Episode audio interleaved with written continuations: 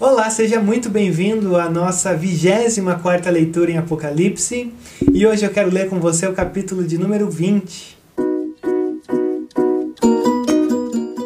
Bem, eu me atrevo a dizer que nós estamos diante do capítulo mais polêmico do Apocalipse. Porque o capítulo 20 você tem algo que nós lemos é, e chamamos de mil anos ou milênio. E aí você tem diversas interpretações sobre isso, você tem discussões intermináveis e talvez infinitas a respeito de quando isso acontece, se isso está acontecendo, o que, que tudo isso significa. Eu separei para gente pelo menos três formas de enxergar o milênio, ou esses mil anos que a gente vai ler, de uma maneira mais clássica. Por exemplo, você tem os pré-milenistas. Os pré-milenistas, eles olham para os mil anos como se fosse um período onde Cristo veio, Cristo destruiu as forças do mal e ele reina por mil anos. Até o período onde você tem a condenação final de Satanás, e aí o juízo final e a glória eterna. Então, os pré-milenistas eles olham para esse período onde Cristo vai vir e vai começar a trazer esses mil anos de reinado. Existem os amilenistas, e os amilenistas eles olham para esses mil anos e eles não veem como uma coisa que vai começar alguma coisa dentro da história, mas eles olham como ah, esse período que há entre a primeira vinda de Cristo e a segunda vinda de Cristo. Então, para os amilenistas, o milênio, os mil anos de reinado de Jesus, começou já com a primeira vinda e terminará com a segunda vinda, e aí a queda de Satanás, e aí o juízo final e a glória eterna. Quando a gente olha para uma terceira clássica figura de interpretação desse milênio, você tem o pós-milenista. O pós-milenista acredita que na realidade esses mil anos são um tempo de triunfo do evangelho e de paz plena que precederá a segunda vinda de Cristo. Então é um período dentro da história de mil anos que aí será uma paz, um, um, uma experiência assim marcada pelo triunfo do Evangelho até que venha a queda de Satanás e aí o juízo final e a glória eterna. A gente olha para isso e a questão é muito simples. A gente está diante de algo extremamente complexo e que não existe uma solução simples. Mas a minha questão aqui com vocês é que eu preciso entrar por uma dessas linhas. E aí eu já deixo claro para você que eu vou olhar para esse texto pela linha do amilenista, que olha esse momento em que João vai nos descrever como entre a primeira e a segunda vinda de Cristo. Mas óbvio que eu não desprezo, não deixo de reconhecer a, a plausibilidade das, das outras posições teológicas. Ponto. Até porque quando eu olho para isso, um, para mim, no meu entendimento, não é esse esse capítulo não foi escrito para gerar debate. Esse capítulo ele foi escrito para contribuir para essa parte final da condenação e queda de Satanás, junto da cidade da Babilônia. Então isso aqui, na verdade, para a gente tem um, um, um papel importante, porque a gente pode olhar para o texto e dividir o texto em três sessões.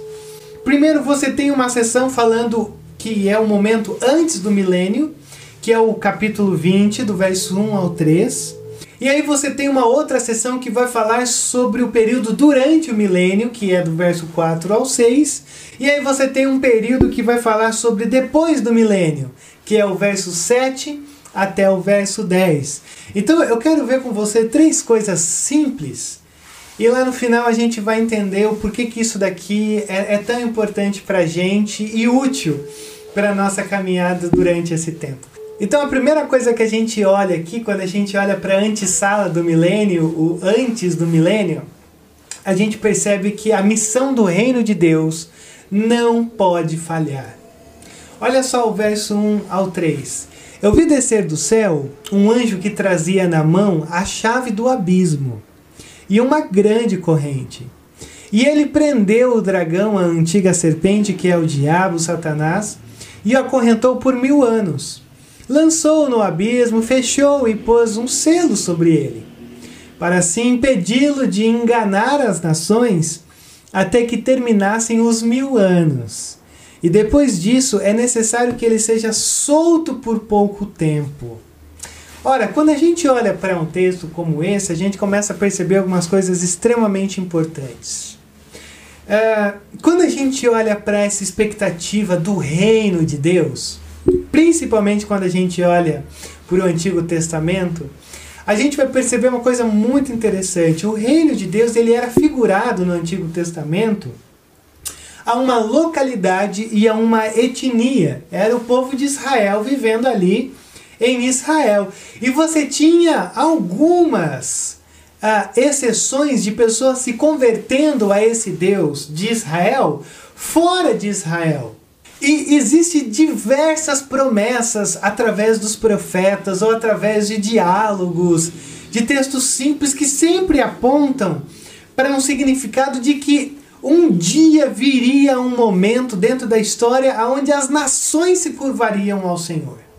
Dentro do Antigo Testamento. Por exemplo, você tem Isaías 9, 1, 42, 6. Uh, vários textos falam sobre isso. E eu acho que o nosso texto aqui de Apocalipse, quando ele nos fala sobre Satanás estar amarrado por mil anos, faz todo sentido dentro dessa, desse, desse quadro total. Sabe por quê? Porque se no Antigo Testamento eram raras, entre aspas, conversões fora de Israel, a gente olha que o Novo Testamento você tem dezenas de conversões. Você tem espíritos sendo expelidos de pessoas endemoniadas. E eu acho que tudo isso é importante da gente pensar através de Apocalipse 20, do nosso texto. Porque o texto, quando traz essa ideia de Satanás estar amarrado, para mim, a grande questão não é que Satanás está amarrado de uma maneira que ele não atua. Mas a grande questão aqui é que Satanás ele, ele tem a sua forma de atuar de uma maneira restringida. Ela é limitada. Ela existe, mas ela é limitada. E aí que a gente começa a entender que quando Satanás está amarrado, em dezenas de figuras que a gente encontra através das, da, das palavras de Jesus, a gente pode saquear a casa dele. Ou seja, quando a gente pensa que Satanás está amarrado, isso significa que nós estamos caminhando numa missão de reino triunfante.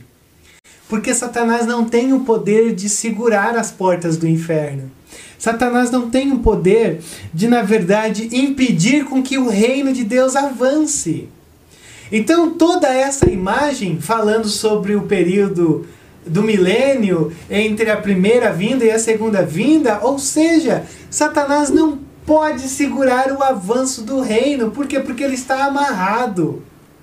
Então, se você, por exemplo, lê Colossenses capítulo 2, verso 15, e o Paulo está falando sobre a obra de Cristo de uma maneira prática na nossa vida, o Paulo ele vai dizer assim no verso 15: Olha, tendo Cristo despojado os poderes e as autoridades, fez deles um espetáculo público, triunfando sobre eles na cruz.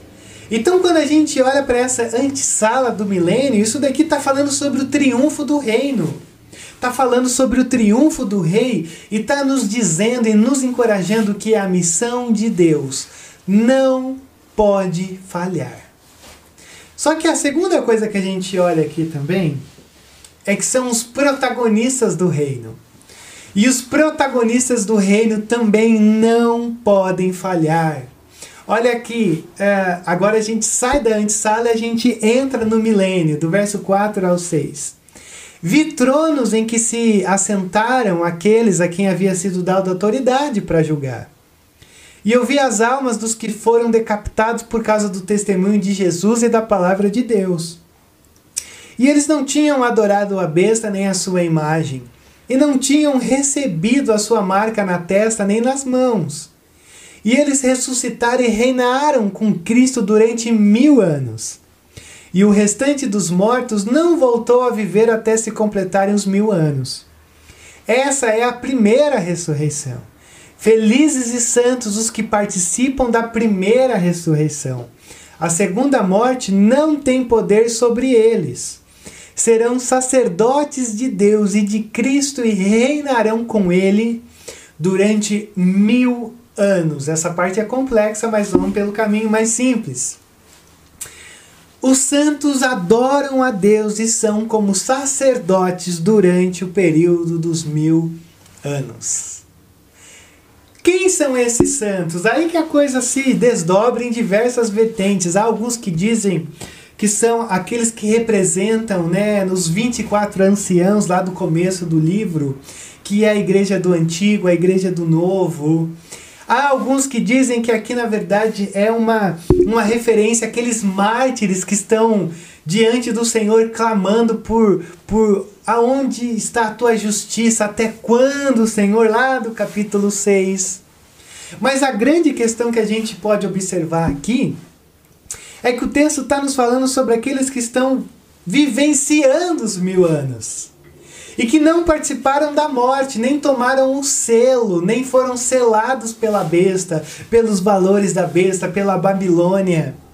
Mas na verdade eles são como sacerdotes, ou seja, eles são entre aqueles que ficam entre Deus e o povo, entre aqueles que fazem essa conexão de adoração entre Deus e o povo, ou seja, eles são aqueles que são os protagonistas do reino de Deus, com uma mensagem de graça, com uma mensagem de perdão, com uma, uma mensagem poderosa de, de arrependimento, de conversão.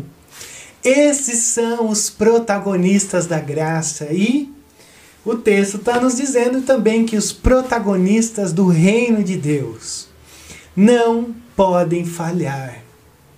Então você tem uma missão que não pode falhar e você também tem uma mensagem através de você que não pode falhar. Mas tem um terceiro aspecto, e aí agora é depois do milênio. É que a glória eterna do reino de Deus também não pode falhar. Olha só, do verso 7 ao 10. Quando terminarem os mil anos, Satanás será solto da sua prisão e sairá para enganar as nações que estão nos quatro cantos da terra. Gog e Magog, a fim de reuni-las para a batalha. O seu número é como a areia do mar. As nações marcharam por toda a superfície da terra e cercaram o acampamento dos santos, a cidade amada. Mas um fogo desceu do céu e as devorou. E o diabo que as enganava foi lançada no lago de fogo que arde com enxofre, onde já haviam sido lançados a besta e o falso profeta.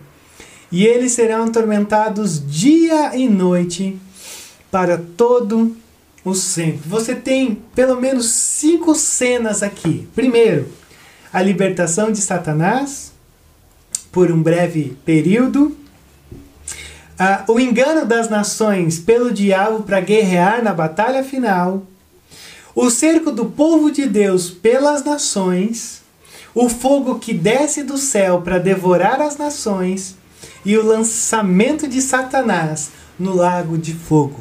Tudo isso aqui acontece no pós-milênio. Como é que a gente olha para isso? Uh, Vamos supor assim que a gente fica entre os dois adventos de Cristo. Por isso que o texto começa dizendo no comecinho do capítulo 20 que Satanás será solto por um pouco tempo ou por um período muito breve.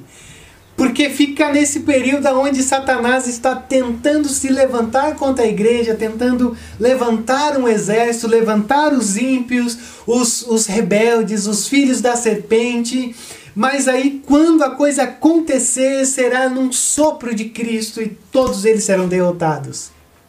Então, é como se fosse um pequeno espaço entre o final dos mil anos até o momento do juízo final.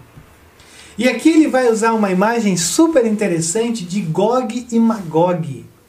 Se você for olhar lá em Ezequiel capítulo 38 e 39, você vai ver que essa imagem daqui saiu de lá. E esses eram um, um antigo inimigo de Israel que se levantava contra Israel. E é interessantíssimo perceber, por exemplo, que quando Deus fala sobre esse episódio lá com os, os, os exilados, e agora João traz essa imagem para cá, ele está dizendo assim: olha, Lá no, no, no, período de Ezequiel, quando Ezequiel tinha essa mensagem, a, a mensagem era muito simples para o povo de Deus. Olha, eu estou permitindo com que essas nações se levantem contra vocês, para que vocês saibam que eu sou Deus. E aqui é a mesma coisa. A gente vai caminhando nesse triunfo, e aí o Senhor permite com que essas nações se levantem com Satanás contra o seu reino, para que Deus, na verdade, se mostre como Deus. Por quê? Porque assim que essas nações se levantam e assim que, que Satanás parece que vai levantar-se para guerrear contra Cristo e a igreja, num sopro, sem batalha, sem espada, sem nada, são todos derrotados. Então a mensagem para aqueles que eram exilados lá em Ezequiel é muito simples: olha, renovem as suas esperanças porque o Senhor triunfa. E aqui, nada mais é do que isso. Renovem as vossas esperanças, porque o Senhor triunfa e a glória eterna jamais será frustrada. Não pode falhar. E aí, o texto caminha para o fim com uma imagem do juízo final que brota do grande trono branco. Essa imagem de pureza, essa imagem de vitória. E aí você tem os três as três últimas dinâmicas aqui do julgamento para a partir do próximo vídeo do capítulo 21 a gente entrar nessa imagem do novo céu e da nova terra. Mas enquanto isso, olha o verso 11. Depois eu vi um grande trono branco e aquele que nele estava sentado e a terra e o céu fugiram da sua presença, e não se encontrou lugar para eles. É esse Deus glorioso, é esse Deus santo que todos tremem, todos somem, todos desaparecem por tamanha glória que ele tem. Mas aí ele começa dizendo no verso 12 que ele julga e ele começa julgando pelos santos, pelos justos. Olha só, eu vi também os mortos, grandes e pequenos, de pé diante do trono. E livros foram abertos. Outro livro foi aberto, e é o livro da vida. Os mortos foram julgados de acordo com o que tinham feito, segundo o que estava registrado nos livros. A gente olha para isso daqui, essa imagem às vezes é um pouco perdida dentro da, da igreja, porque é verdade que nós seremos julgados também pelas nossas obras no céu. Uh, aquilo que você faz de bom, aquilo que você faz de mal será julgado. Isso é diferente de um julgamento de salvação. Esse é um julgamento das obras. É um julgamento onde o Senhor abrirá o livro e ali estará tudo aquilo que nós fizemos, porque é um princípio muito básico. Nós somos salvos pela graça, mas nós seremos julgados pelas obras.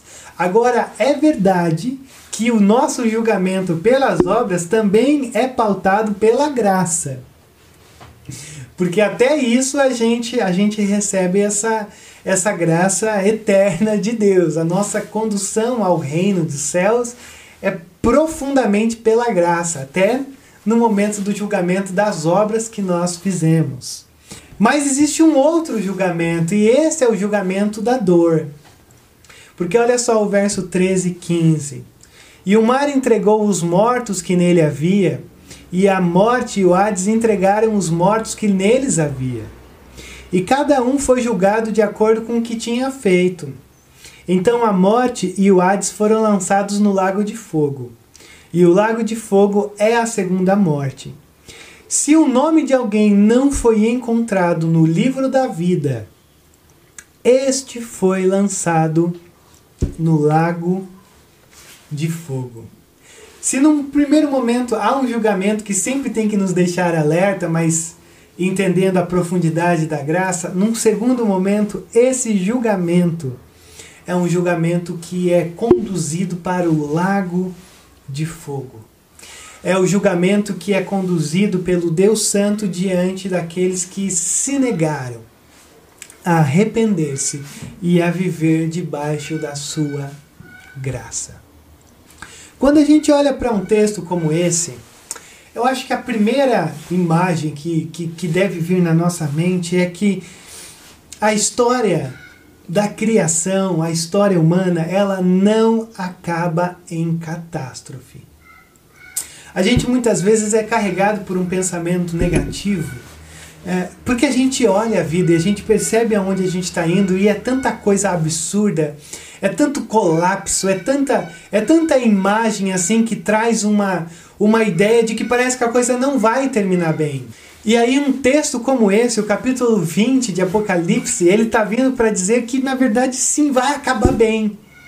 Mas vai acabar bem por aqueles que optaram pela graça vai acabar bem por aqueles que entenderam que só Deus dá conta deste mundo mal que nós vivemos. Só Deus dará conta. Por mais que a gente possa ter os maiores programas e todas as coisas maravilhosas que estão diante de nós e através de nós, para o nosso mundo, nada dá conta de resolver o problema humano o problema do pecado, o problema da rebelião, o problema que esse mundo está entrando num alto colapso. Só a graça consegue transformar as coisas como elas são. E aí, a única forma de você e eu nos encontrarmos em graça, nos encontrarmos em fuga disso tudo que a gente viu aqui, é quando a gente tem o nosso nome escrito no livro da vida. Por isso que essa passagem de Apocalipse, ela deixa muito claro qual é o nosso papel ao terminarmos de ler o capítulo 20. O nosso papel é nos acamparmos no centro da batalha, mas sabendo que mesmo estando ali sobre alvo inimigo, a gente está diante de um Senhor que na verdade nos convida a confiar nele porque ele está conduzindo a história como deve ser conduzida. E mesmo que a gente esteja acampado num terreno inimigo, a gente está vivendo um triunfo inimaginável. A nossa missão não pode fracassar, o nosso protagonismo não pode fracassar e a nossa esperança não pode fracassar. Porque Jesus vence, porque Jesus simplesmente aparece e os seus inimigos são derrotados. Só a aparência de Jesus já destrói com os seus inimigos. Então, antes de eu e você experimentarmos uma glória eterna, existe um milênio. Mas sendo como for esse milênio, não se preocupe. Por quê? Porque você está caminhando sobre ele de uma maneira triunfante. Por quê? Porque Cristo já venceu tudo que precisava ser vencido e já conquistou uma novidade de vida para que tudo que precisasse ser conquistado na nossa vida, nessa novidade de vida, pudesse ser exercido e pudesse ser experimentado por mim e por você nesse exato momento.